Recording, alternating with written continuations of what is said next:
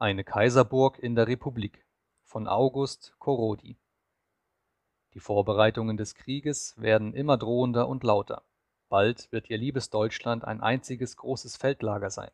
Und je mehr die immer noch still genährten Friedenshoffnungen schwinden, desto sehnsüchtiger blickt so mancher nach einem ruhigen Asyle, wo er, wenn das grimme Waffenhandwerk zu blutiger Arbeit kommt, sich und die Seinigen vor den Schrecken der entfesselten Kriegsfurie in Sicherheit bergen könne und wem es Mittel und Lebensstellung erlauben, der wendet sich dann wohl zunächst nach unserer Schweiz, als dem am leichtesten zu erreichenden Port, um dort im Schutze der sichern Alpenfeste die Tage der Not draußen vorüberbrausen zu lassen. Solche Flüchtlinge werden für diesen Sommer den Schweizern einen Teil der sonstigen Touristenschwärme ersetzen müssen. Und wenn sich die meisten jener Flüchtlinge auch in den großen Fremdenzentren Zürich, Luzern, im Berner Oberlande zusammenfinden werden, Gar vielen wird es doch um minder heimgesuchte Landschaften zu tun sein. Ihnen wollen wir im Nachstehenden eine solche zeigen, die zwar kein See und kein Alpenbild, doch des Schönen und auch geschichtlich Interessanten genug bietet. Die Stadt Winterthur, eine der reichsten der Schweiz, ist allgemein bekannt.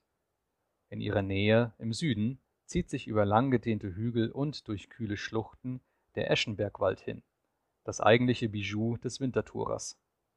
Auch heut noch, trotzdem eine musterhafte Forstwirtschaft alle Tiere des Waldes mit Ausnahme der Befiederten verscheucht hat, weht ein Hauch der Poesie über diesen Hügeln und Schluchten. Eine mächtige Heldengestalt steigt vor uns auf aus alten, verklungenen Zeiten, und der fromme Bürger blickt dankerfüllt von der Höhe der Floraburg hinüber nach einem stolzen Schlosse, lüftet sein Käpplein und murmelt Heil dir in Ewigkeit, o Rudolf von Habsburg, dass du unserer Stadt im Jahre 1264 diesen Wald geschenkt hast. Amen. Es ist ein prächtig, brusterweiternd Auslugen von diesem Belvedere, genannt Floraburg, 1970 Fuß über mittelländischen und auch hoch genug über dem Eschenberger Waldmeer, um dies fürstliche Geschenk des Habsburgers ziemlich umfassend überschauen zu können. Der schimmernde Alpenkranz, vom Sentis bis zu den Berner Riesen, steigt glorreich über den Hügeln des Zürichgaues empor, und in der Mitte des Bildes, über den näheren Waldschluchten, glitzern die Fenster, ragen die Türme des stolzen Welfenschlosses, der Kühburg, aus dunklen Baumassen heraus. Auf hinüber! Bleiben wir nicht auf schweigender Waldhöhe, es winkt Gastfreundschaft aus jenen Fenstern. Rasch hat uns das kühle, quellenreiche Tobel aufgenommen, und hinter den Wipfeln versunken ist auch das Schloss.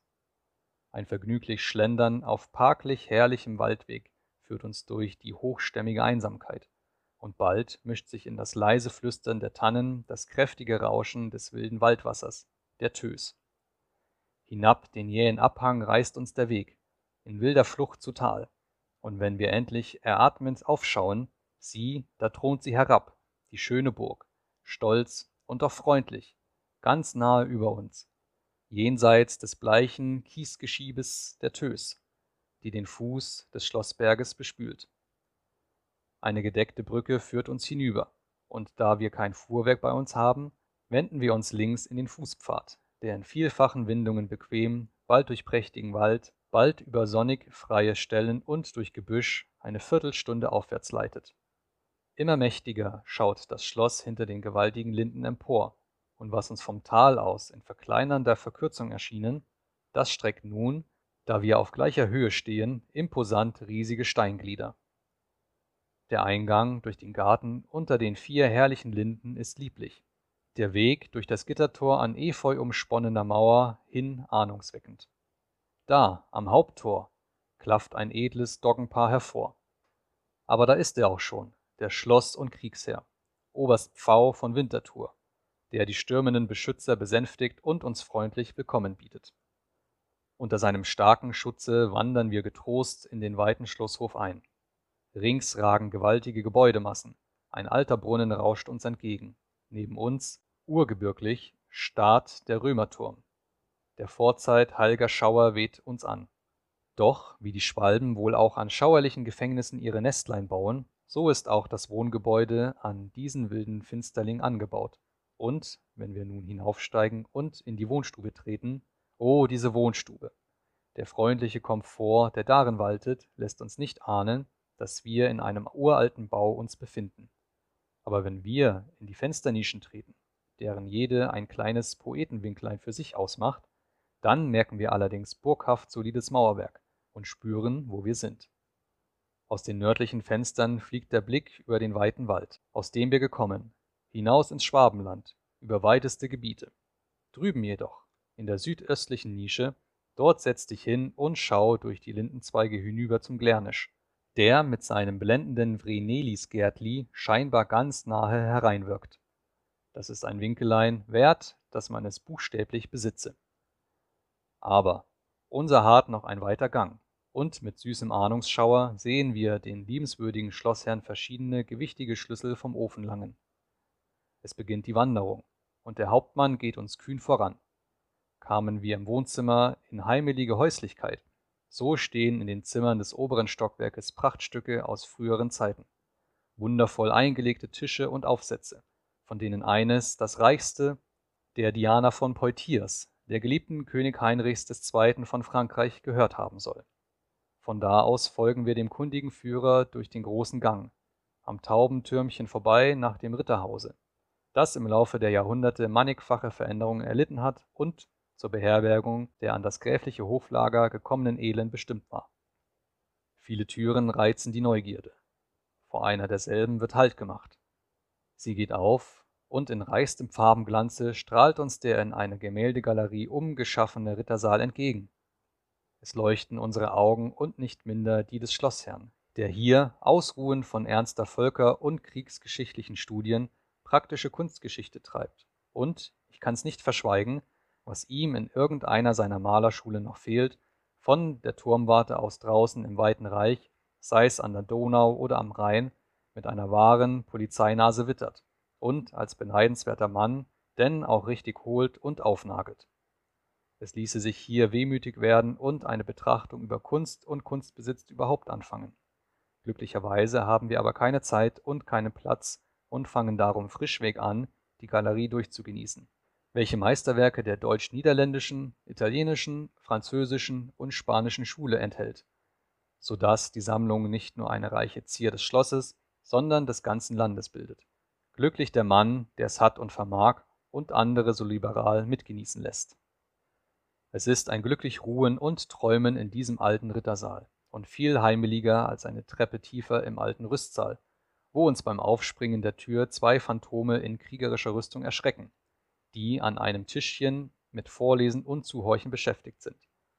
Der eine davon ist der Landvogt Lavater von Zürich, noch zwei andere Figuren, ein Ausspäher in einer Nische und eine Schildwache an der hinteren Treppe, lassen das düstere Gemach wohl besetzt erscheinen, sind aber nicht imstande, uns von der Betrachtung der überaus kunstreich geschnitzten Möbel und der bewunderungswürdigen Gobelins zu verscheuchen, bis der freundliche Führer uns wieder die Treppe hinauf begleitet, um uns, wie er lächelnd erklärt, zur Belohnung unserer Teilnahme über den Schwarzen Gang zum Tode zu führen.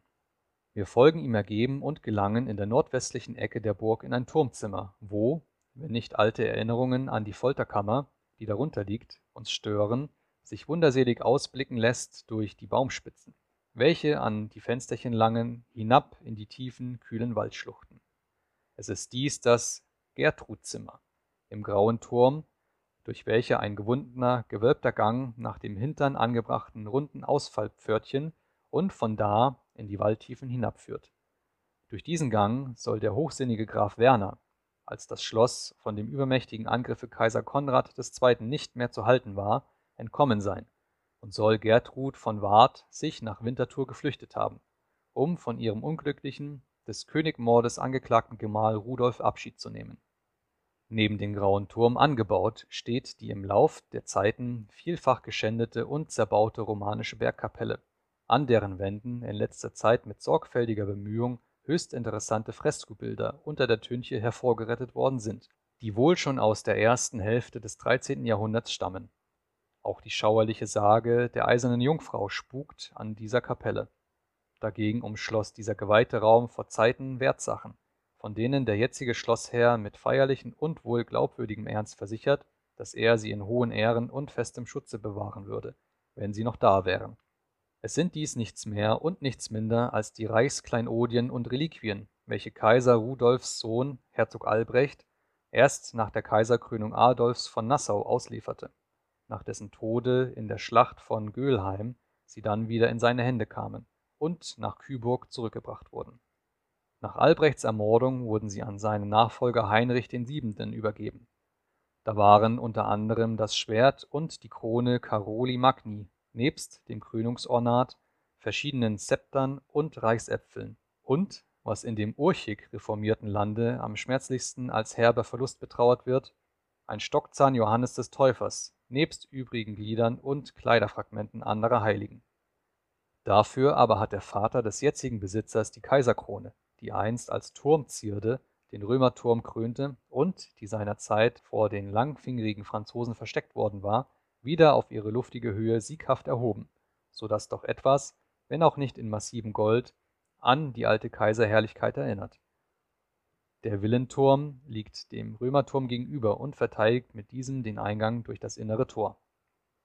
Ruhen wir nun von unserer genussreichen Wanderung auf dem reizenden Plätzchen hinter dem grauen Turm über der Waldtiefe und versenken uns in Erinnerung an Gründung und Schicksal dieser stolzen großen Burg, so müssen wir in graue Vorzeiten uns zurückziehen.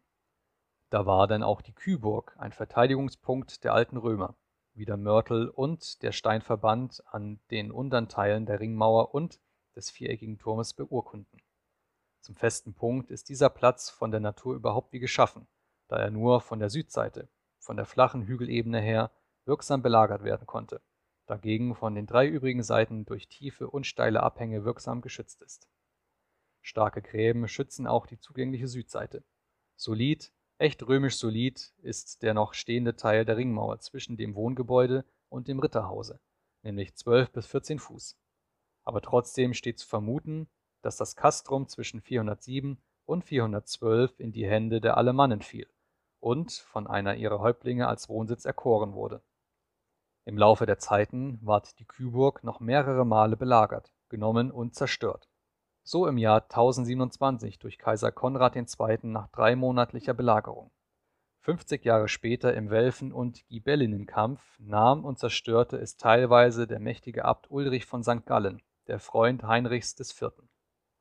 Aber der glänzendste Name, der sich an Küburg heftet, ist Rudolf von Habsburg, der hier als Neffe des mächtigen Grafen Hartmann von Küburg zum Öfteren seinen Aufenthalt nahm und von hier aus manch fröhlich Reiterstücklein mit Freiherrn Lütolf von Regensburg ausfocht, von hier aus auch zur Belagerung von Basel zog, wo ihn die Kunde seiner Erwählung zum deutschen Kaiser traf. Er war es auch, der die Reichskleinodien hierher brachte, die auch noch sein ältester Sohn, der nachmalige Kaiser Albrecht, hier in Verwahrung ließ.